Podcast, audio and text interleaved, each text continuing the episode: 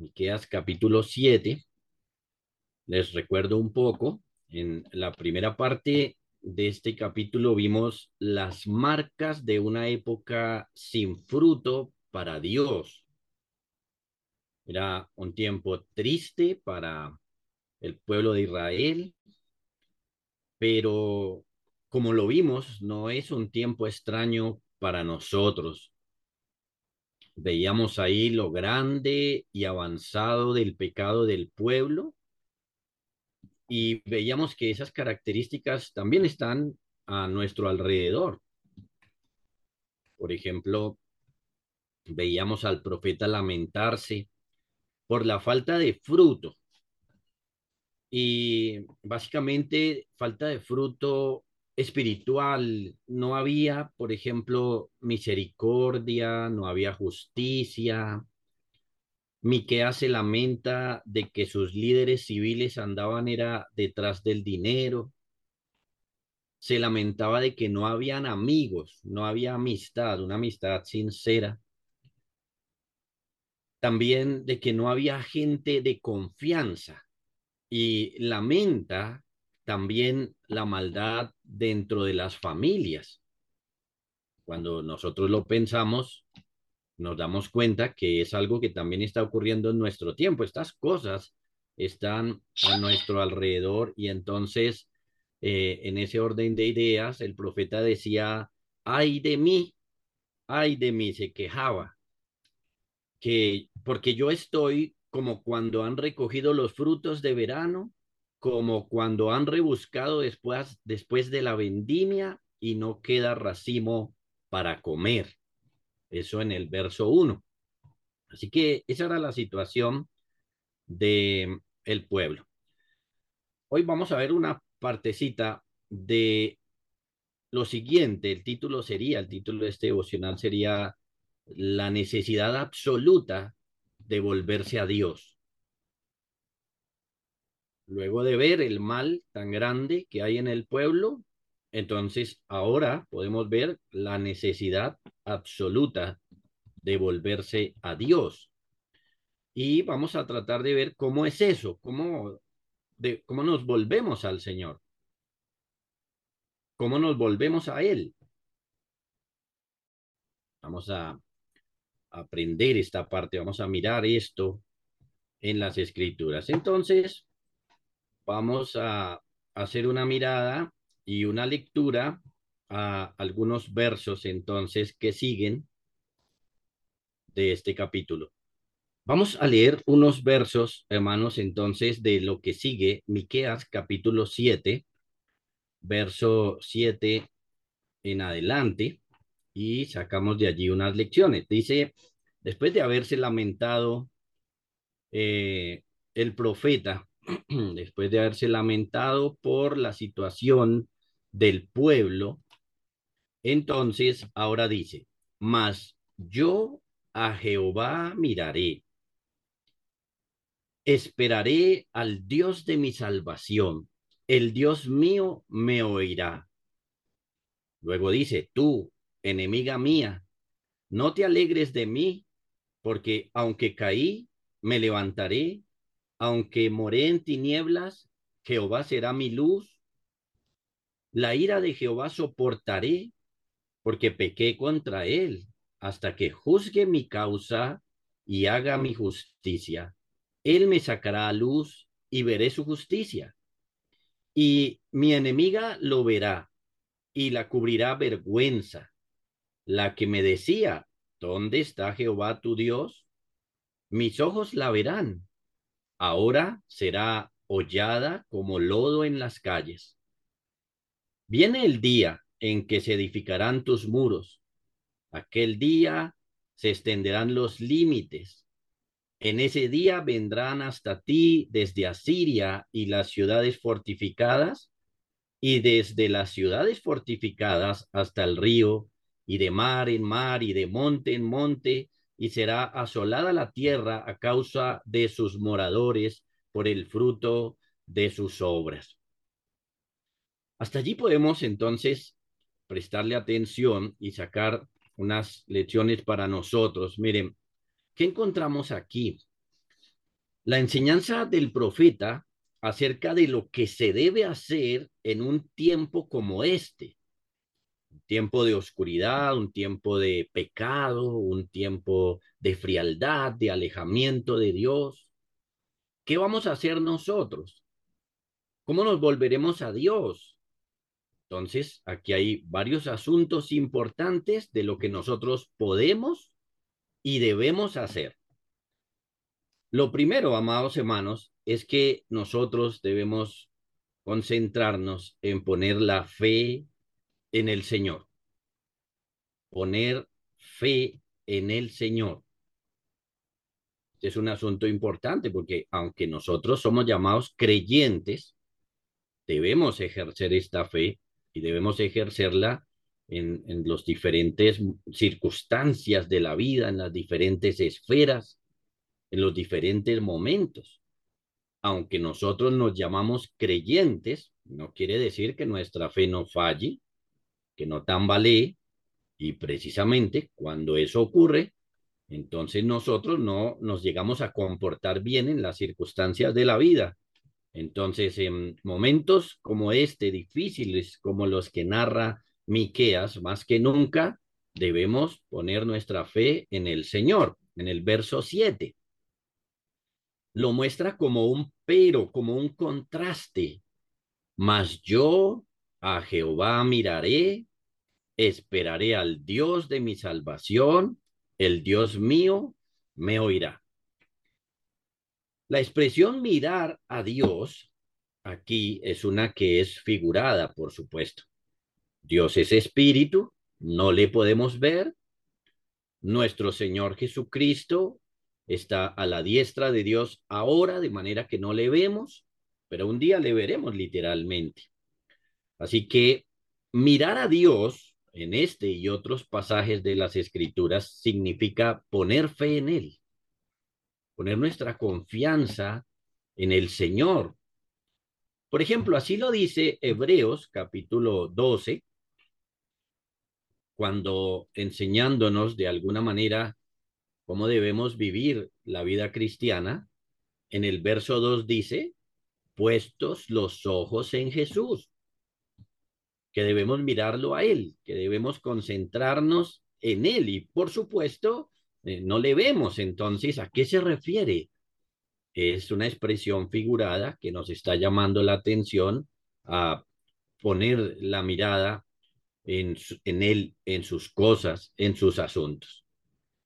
De la misma manera, Isaías 45, 22 lo dice. Mirad a mí y sed salvos todos los términos de la tierra, porque yo soy Dios y no hay más. Entonces, este ejercicio, este mirar, es un ejercicio del alma y es poner la confianza en el Señor. De tal manera que cuando Miqueas nos dice que él va a mirar al Señor, entonces lo que nos está diciendo es que va a poner su confianza en él y esto es respaldado por las expresiones que siguen. Por ejemplo, esperaré al Dios de mi salvación, el Dios mío me oirá. Entonces, el asunto es este. Las personas, el pueblo está muy mal en su pecado. No se puede confiar en los líderes civiles, en amigos, en familias, algunos familiares. El mal está tan avanzado que los que deberían hacernos bien nos hacen mal como lo vimos o como lo vemos en los primeros versos de este capítulo. Así que si nosotros nos quedamos con los ojos puestos en esas personas y en todo el mal que están haciendo, si nosotros nos quedamos mirándonos a nosotros también y como el profeta podemos decir que estamos sin fruto, hermanos, la situación se va a volver desesperada desesperante. No vamos a poder entonces vivir, no vamos a poder vivir, hermanos, de una manera animada y haciendo nuestros deberes porque va a venir a nosotros desesperanza. Miren, es verdad, nosotros muchas veces debemos mirarnos a nosotros mismos para saber cómo estamos.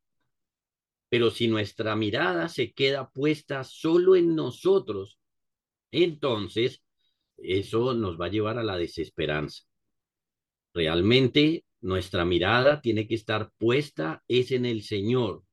Tenemos que poner la confianza en Él, aunque todo a nuestro alrededor esté mal, aunque mi propia alma esté seca y sin fruto, debemos mirar a Dios, confiar en Él, esperar en Él y buscar en Él todo lo que necesita nuestra alma. Miren, por ejemplo, cómo se fortalece aquí Miqueas y cómo fortalece su fe. Él dice en el verso 10 dos cosas maravillosas de Dios que nosotros debemos también tener en cuenta.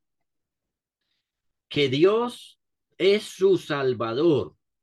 Dice, esperaré al Dios de mi salvación. Que Dios es suyo.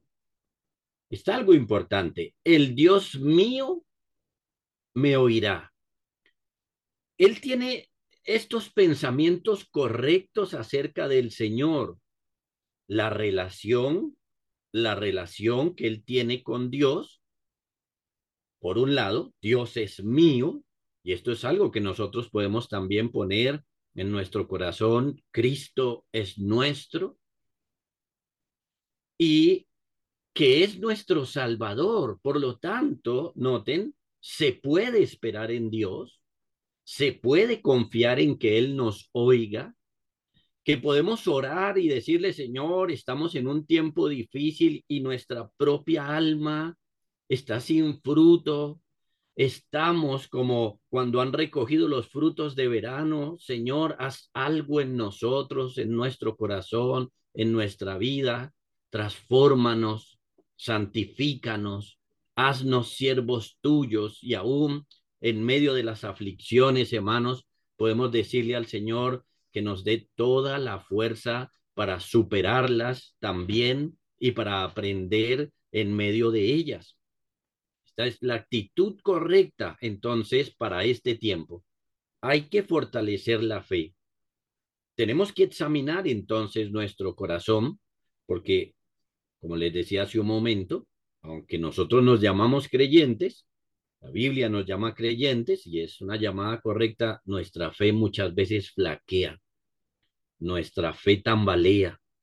Podemos oír aquella queja que el Señor le hizo a sus discípulos, hombres de poca fe. Podemos oír esa voz hoy diciéndonos hombres, mujeres de poca fe.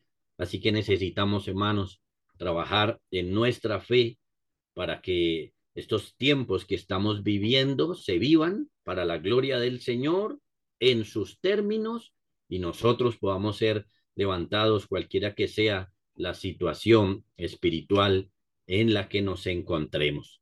Así que qué bueno esto que nos está enseñando este pasaje, que debemos poner nuestra fe en el Señor. La segunda lección que podemos sacar de aquí, que podemos hacer en tiempos difíciles, es resistir al enemigo. Resistir al enemigo, eso se nos dice claramente en el Nuevo Testamento, pero podemos verlo en estos pasajes, por ejemplo, verso 8, verso 10, nos muestran cómo Miqueas habla de esta resistencia que va y que hace y que va a hacer contra su enemiga. Aquí es mencionada su enemiga. Dice, tú, enemiga mía, no te alegres de mí porque aunque caí, me levantaré. Aunque more oh, perdón, sí, aunque more en tinieblas, Jehová será mi luz. El verso 10, y mi enemiga lo verá y la cubrirá vergüenza, la que me decía, ¿dónde está Jehová tu Dios? Mis ojos la verán, ahora será hollada como lodo en las calles. En los tiempos bíblicos, hermanos, eh, se nos menciona especialmente en el Antiguo Testamento, muchos enemigos físicos, muchos enemigos, por ejemplo, que hacían guerra al pueblo de manera física.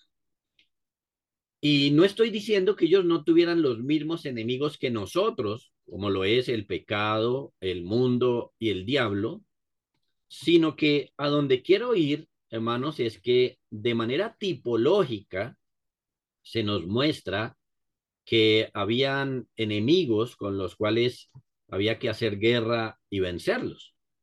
Sin embargo, nos notamos aquí, por ejemplo, que los enemigos del profeta y del pueblo estaban alegres por el mal de ellos. Los enemigos les insultaban, les agredían, se burlaban diciendo, ¿dónde está tu Dios? Como haciendo entender que Dios los había abandonado. Esos pensamientos frustran, esos pensamientos hacen caer en depresión a una persona. Su enemiga se gozaba de estas cosas y las aprovechaba.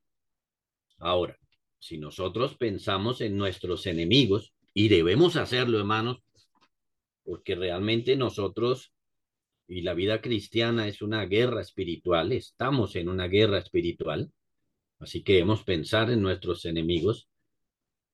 Está el mundo, el diablo, el pecado constantemente bombardeándonos. Y estas mismas burlas que les podían hacer a ellos literalmente, a nosotros nos vienen a nuestra mente, a nuestro espíritu como una tentación, como a manera de pensamientos frustrantes. Eh, podemos pensar en algún momento dónde está el Señor, podemos pensar que el Señor nos ha abandonado, podemos pensar que estamos caídos, que estamos en tinieblas. Y entonces podemos ver también la fuerza de nuestros enemigos, una, una de las cosas que nos puede frustrar mucho, hermanos, es conocernos a nosotros mismos. Conocer nuestro propio pecado puede ser muy frustrante porque podemos pensar que realmente el mal está en nosotros y que muchas veces nos vemos sin la fuerza para decirle no, muchas veces nos vemos caídos y nos vemos derrotados y, y entonces esto realmente es doloroso. Así que, ¿qué debemos hacer? Bueno, resistir sus ataques. Noten, el pasaje no habla de que nosotros les ataquemos. Se burlan de nuestro mal, pero nosotros a través de la fe debemos aguantar. El profeta dice, no te alegres de mí, porque aunque caí, me levantaré aunque more en tinieblas, Jehová será mi luz. Entonces, esto es que la fe nos hace entender que por la gracia del Señor las cosas van a cambiar. Es verdad, hoy puede ser que esté luchando con algunos pecados, con algunas cosas y, y más bien a veces podríamos decir que no tanto como que esté luchando, sino más bien como que estoy derrotado como que me vencen, como que logran constantemente frenarme. Entonces, ¿cuál es el punto? Y por eso era en primer lugar ejercer esta fe.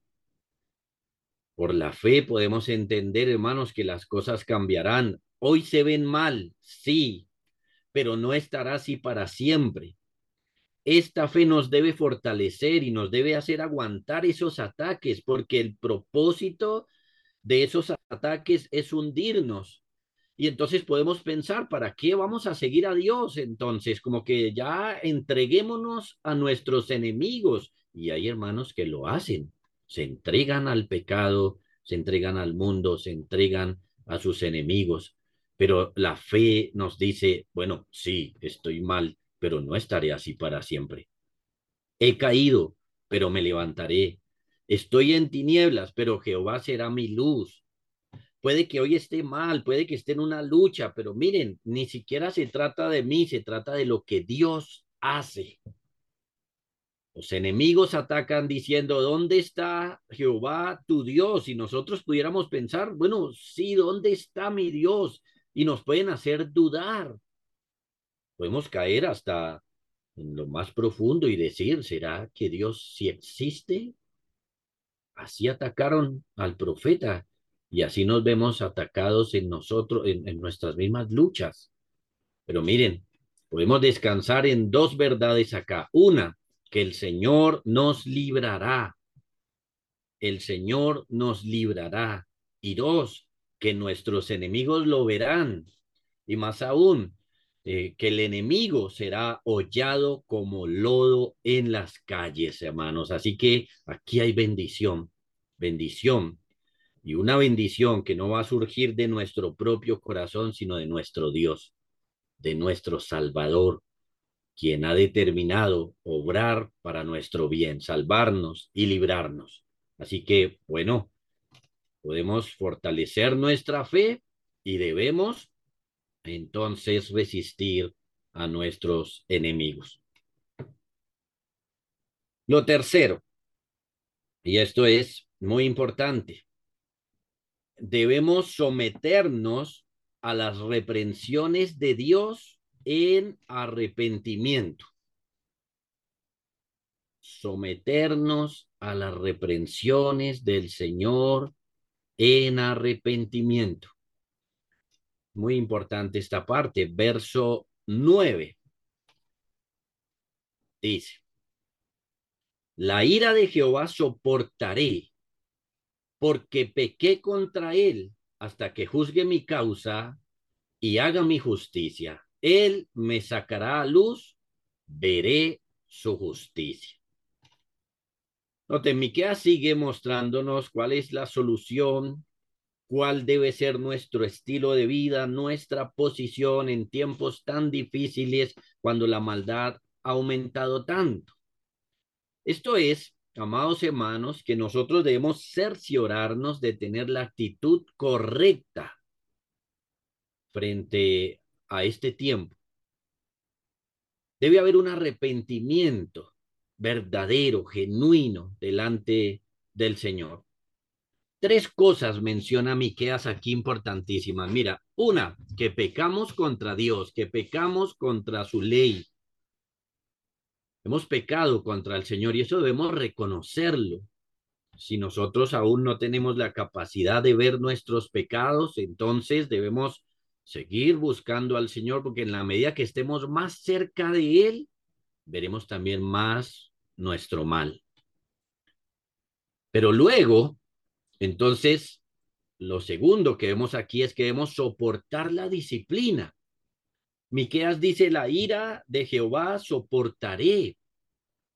Como se nos enseña en Hebreos 12, el Señor mismo dice, hijo mío, no menosprecies la disciplina del Señor, ni desmayes cuando eres reprendido por él, porque el Señor al que ama disciplina y azota a todo el que recibe por hijo. Así que debemos soportar la disciplina que el Señor traiga a nuestras vidas, porque cuando, si nos devolvemos al verso 1 y él dice, ay de mí, porque estoy como cuando han recogido los frutos de verano, cuando estamos vacíos, cuando no hay frutos en nuestras vidas, eso no se debe a una casualidad, eso se debe a nuestros propios pecados. Así que debemos soportar la disciplina del Señor y debemos ser pacientes bajo esa disciplina, lo que nos enseña que esa disciplina no es rápida. El profeta dice, hasta que juzgue mi causa y haga mi justicia, él me sacará a luz, veré su justicia. Pero el punto que quiero señalar es la expresión hasta que. Debemos ser pacientes. Debemos, hermanos, esperar que el Señor obre en nosotros. A veces nos parece muy difícil y muy pesado que Él nos meta en alguna situación y queremos salir de ello rápido, queremos correr rápido, pero no. Esa no es la forma. Realmente debemos tener paciencia y una cosa es orar y rogarle al Señor que nos saque de la providencia en la que estamos y otra cosa es que tengamos ese desespero y no estemos pendientes más bien de lo que el Señor está haciendo en nuestro corazón. Debemos reconocer que hemos pecado, debemos confesarlos, debemos pedir perdón, como dice el profeta, pequé contra él, esa es la verdad. Debemos acercarnos a Él sometiéndonos a sus reprensiones y tener paciencia. Debemos soportar su ira. La ira de Jehová soportaré porque pequé contra Él. Debemos soportarla con paciencia para que el Señor haga su obra en nuestros corazones, para que seamos moldeados, tratados por Él y transformados. Y luego, ahí sí, del verso 13 en adelante podemos darnos cuenta que el Señor se tomará su tiempo, que Él va a hacer justicia, pero se tomará su tiempo para hacer esto y entonces luego veremos entonces algunas bendiciones.